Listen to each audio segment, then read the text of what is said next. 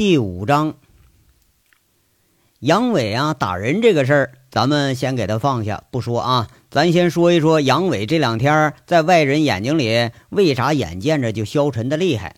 哎，这多少还是有点原因的呀。那原因在哪儿呢？这要让杨伟他自己说吧，那他也说不清楚。他就是感觉到落寞，一种深深的落寞。落寞的主要原因呢？是因为找不到一个说知心话的人。那林子在机电公司啊，他们那几位那都是忙得不可开交。二号矿井的设备近期要上，哎，做规划、定设备、联系厂家，那都一个比一个忙。这些事儿啊，你让杨伟干，他还真不懂，是不是？呃，你他听这玩意儿，反正都听的是云里雾里的。那几个忙着的老部下，甚至连杨伟约出来吃饭，这都回绝了。老兄弟里头派出去学习的轮子、老三、贼六，当然是一时半会儿回不来了。在凤城的虎子、大炮那俩最亲近的人呢，因为上次的安排有意见，见了杨伟就一肚子牢骚，弄得这杨伟啊是好不扫兴。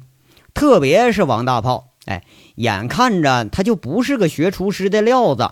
左手那五根手指头学刀工的时候啊，在那个菜板子上被自己的右手给切伤了四根。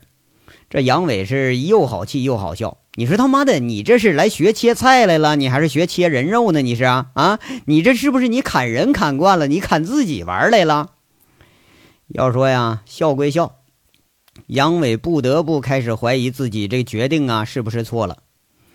像杨伟这种个性呢，原本是耐得住寂寞的，哎，不过一下子从喧闹中重新回到了寂寞中，杨伟总是觉着是非常的不习惯。当然了啊，落寞的主要原因呢，还是因为一个女人。你要说谁呢？就是那自封的村长媳妇儿韩傲雪。回到凤城的当天呢，杨伟就去锦绣找韩傲雪去了。不知道这是真不在呢，还是故意躲着。会所啊、迪厅啊、SPA 护理呀，这几个韩傲雪常去的地方，杨伟找了个遍，还在那个韩傲雪家门口堵了一个小时，这都没见着人。最后还是很失望的回到了天煞，偏偏呢回到天煞又遇到了一群不开眼的保安，还说不让停车。那这两天杨伟没车了，后来想想这也不好意思开口要啊，就去虎子家地下室把自己那老爷车给骑出来了。谁知道第一天就碰上这事了，要不是周玉慧及时赶到的话，杨伟指不定啊要在这几个保安身上发泄一番了。后来呢，又连找了三天，这杨伟还是没找着人，杨伟就发呆呀。这发呆时候呢，就看见了那个外国妞，一下子就想起了陈大拿的教导了。他这看来看去啊，还是看不出来有什么特别的地方。你说他妈的，那外国妞脸上那么多痦子，哎，胳膊上还是长着毛啊，除了那个个头和鼻子说高点吧，那好像也没什么出奇的地方啊。相比之下，那还是咱们家的傲雪得漂亮点啊！杨伟干这事儿，那他有耐心呐。到第五天了，杨伟学乖了，从下午坐到保安室，他可就没走。天一擦黑时候，终于看见了韩傲雪坐着出租车进了锦绣的会所。等到杨伟进到会所，问前台：“哎，那姑娘跟前几天那口气一模一样啊？我们韩姐今天有事儿没来。”杨伟一听就火了，就开骂了：“你一个小姑娘家家，你怎么睁着眼睛说瞎话呢？我刚跟着她进来的啊，没来，我瞎了还你瞎了？”那前台这小姑娘就有点吃不住劲了。你要说杨伟是谁呀？啊，锦绣的顶梁柱，凤城的大恶棍，不了解，只听过人家的名气的，那你还得掂量掂量呢。哎，就见他红着脸呐，支支吾吾说了：“杨哥，你别为难我，韩姐不让告诉你。你看，哎，这回好吧，这就等于是什么都说了啊。”杨伟啊，腾的一下，这就火冒三丈了。这不是怎么怎么了啊？妈了逼的，什么地方惹着你了？你总得给我句明白话吧？他就指着那前台小姑娘说了：“你给他打电话啊，你就说我杨伟来了。”他妈的，今天我要见不着他啊！我把他从东北带过来的姑娘都给他赶出锦绣去，要不就试试看看。这几个保安呐，却远远的看着老队长来了，那这谁敢管呢？是不是？哎，再说了，那明显是他妈人民内部矛盾，不是吗？啊，那都装着没看见，远远这就躲开了。几个宝姐们想劝来着啊，不过一看杨伟在这发横了，气呼呼的拉了张椅子坐在门口堵着，那认识的都不敢过来了。几个油头粉面的帅小伙啊，估计是新加入男宾系列当鸭子的主啊，还不认识这个已经荣升村长的原队长，就笑着在那指指点点的。杨伟一看，这就气不打一处来，就骂一句：“他妈给我滚！”他从吧台里头提出一瓶红酒来，就朝那几个粉头的小伙子那面前给砸过去了。那酒瓶子的渣和红色的酒，这就溅了一地。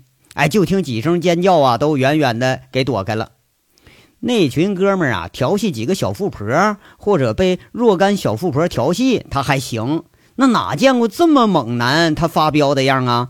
就听一个躲开的小粉面郎君说了：“粗俗。”不是你他妈说什么玩意儿？杨伟指着人群就骂了：“妈了个逼的，信不信老子扒了你裤子啊？开他妈你个后庭喇叭花，都他妈给我滚！”哎，就这话听的啊，这一群白面小鸭子们还真就怕这个猛男胡来，这呼呼啦啦这就跑上楼了。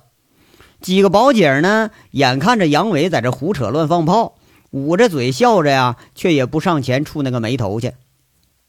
锦绣里头这帮保安呐，他明着是保安，脱了制服，那也就是一群地痞流氓，那谁敢惹呀？是吧？何况发火的这又是这个保安头子呀。那韩傲雪一听到大厅里的变故，知道这浑人骂阵，那咱躲是躲不过去了。下了楼啊，在楼梯拐角在那看着杨伟。周围的人一看正主出现了，瞬间这就安静下来。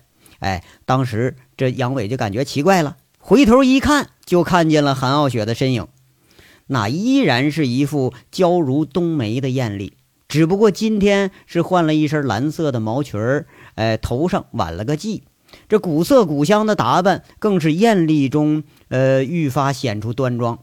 她一出现，仿佛四周的景色都跟着肃穆庄重起来，看得杨伟和周围的姐们们这都呆了一呆，还偏偏吧。你这杨伟周身他是没有一根的牙骨，哎，也没有一点怜香惜玉的心思，腾腾腾几步上了楼了，在众目睽睽之下，右手伸过去揽住韩傲雪的腰肢，轻飘飘的扔在自己肩膀上。韩傲雪呀，捂着脸也没挣扎。两旁看热闹的服务员看着杨伟，那赶忙给让开路了。杨伟啊，上了二楼，随便找个雅间，腾的一脚把门给踹开。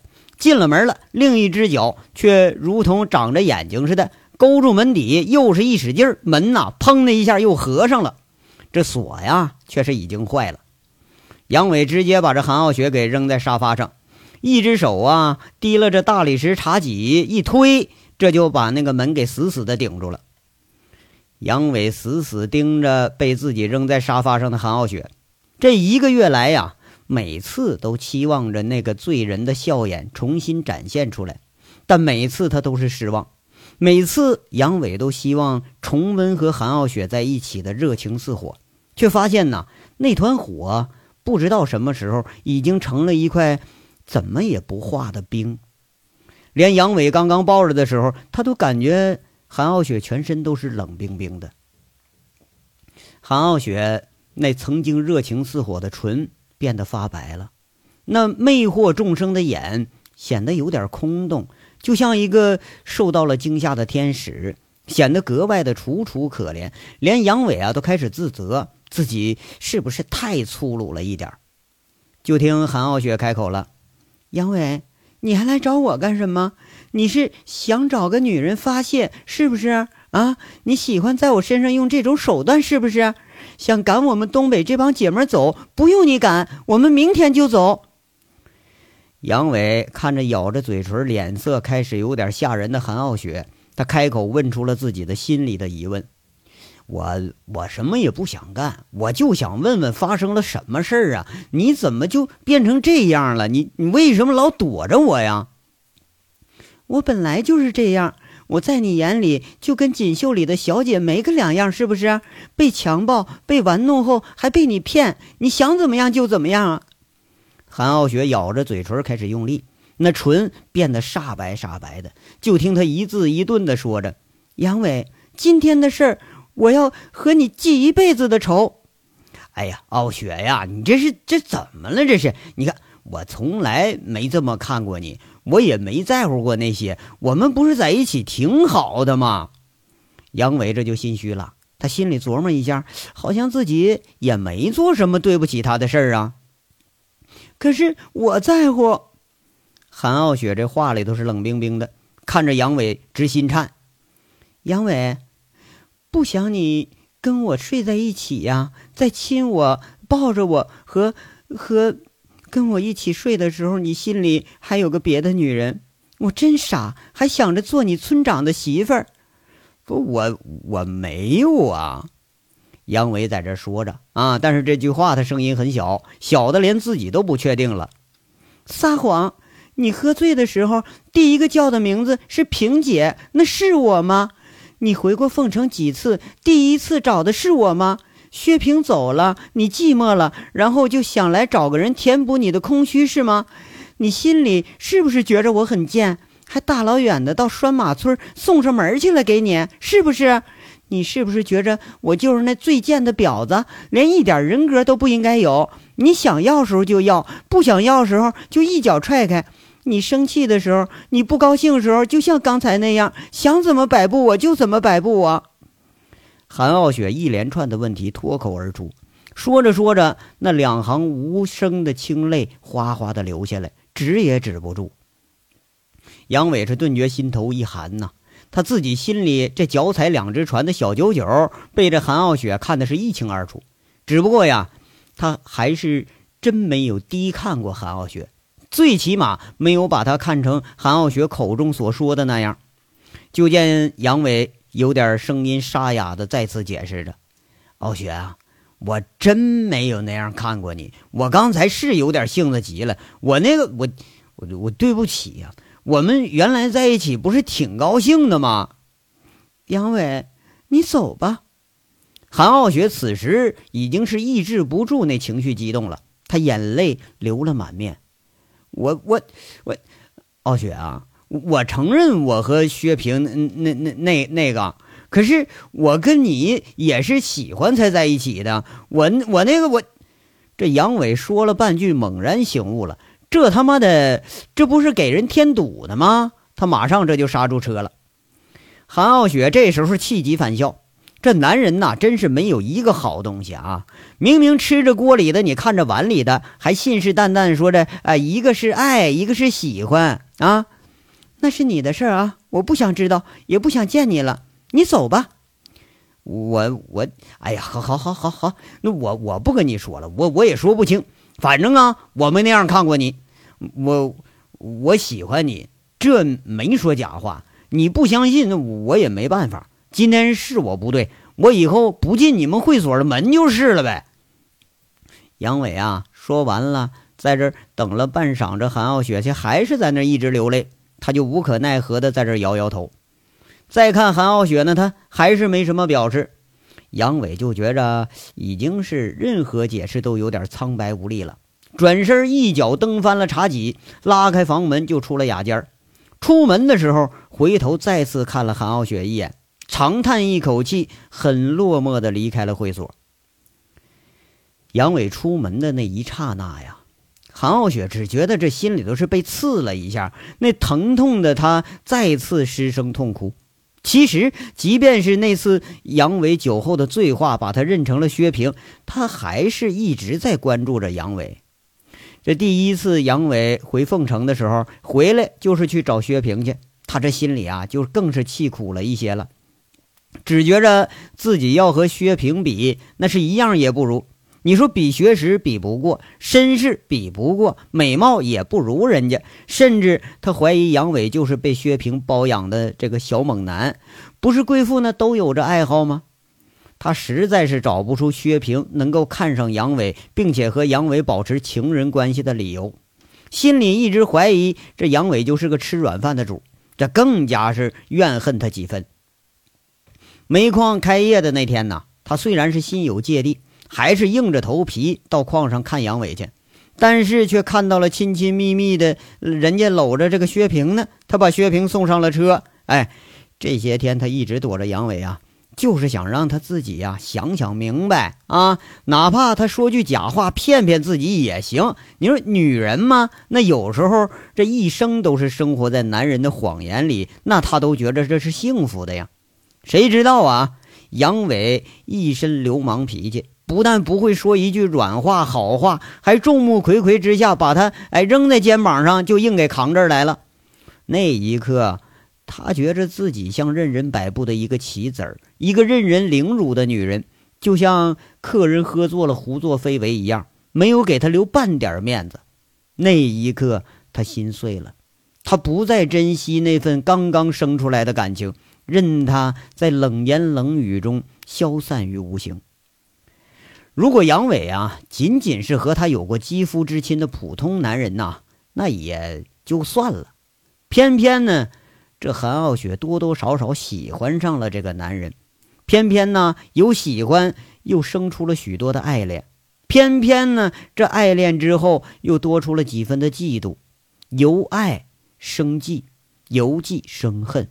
爱有多深，那这恨它就有多深。一个性格要强的女人，往往在这情感上很容易受伤，而且往往受伤的时候，经常是连对方也一起伤害。韩傲雪她就是如此，因为爱之深，所以恨之切，把自己和自己爱着的人都伤到了最深处。两个小时以后，这一身酒气的杨伟被两个保安扶着去找王虎子，听那保安说呀。大队长钻在保安室里头，一人喝了好几瓶子高度汾酒，哎，这就吵吵嚷嚷的说要找虎子。小保安们知道这个杨伟啊酒性不好，那谁也不敢拦着，就扶着领导来桑拿城找王虎子来了。哎，哎呀，哥哥呀，你咋喝成这样啊？王虎子赶忙上前去扶住杨伟，杨伟一条胳膊使劲搂着虎子，这才能稳稳的站住。那打着酒嗝说了。呃，虎子兄弟啊，哥今天他妈的要来打炮来了，他妈的韩傲雪不理我了，我他妈的在锦绣，我我还找不着个女的了。王虎子一听，这是又惊又好笑啊！嘿，我操来，大哥失恋了啊，这了得了啊！赶忙把这杨伟扶住，往二楼走，找了一间房间。让杨伟躺下，这杨伟啊，喝多了就不行。哎，拉着王虎子叫：“你去给老子叫俩俩妞来，老子要双飞。哎啊不不对，叫叫五个。妈的，挨着轮。那上次你小子不说叫啥五凤朝阳的吗？你说这到底是醉还是没醉呢？这连虎子湖州这茬他都还记着，却见到王虎子苦着脸说了。”哎呀，哥呀，现在客人都快满了，姐们们排钟排不过来，有的跳钟都忙不过来了。那我上哪给你拉五个妹妹去？我给你找俩啊！那不不行，五个！妈逼，你敢糊弄我啊？我大耳瓜子，我扇你！杨伟是这一个醉眼里头满是凶光。看的虎子赶忙改口：“哎，行行行，找找马马上马上找哦，咱马上找。”这王虎子谁的话不听？那可是杨伟要说话，那他可就跟听圣旨一样，绝对是不打折扣啊！哎，不多大一会儿，这王虎子还真就找了五个精挑细选的桑拿小妹来伺候大哥来了。不过呀，这实在是凑不够五个啊，还临时上吴妈咪那儿拽了仨小姐过来凑数来了。等到回到了杨伟的房间，却一看啊，杨伟已经是沉沉的睡了。你别说五凤朝阳了，五雷轰顶都炸不醒他了。睡着的杨伟呢，那枕巾上湿了一小片，眼角的边上还留着一颗晶莹的泪珠。不知道这是酒后身上的汗呢，还真的是一颗伤心的泪呢。这章到这儿就说完了，下章稍后接着说。感谢大家的收听。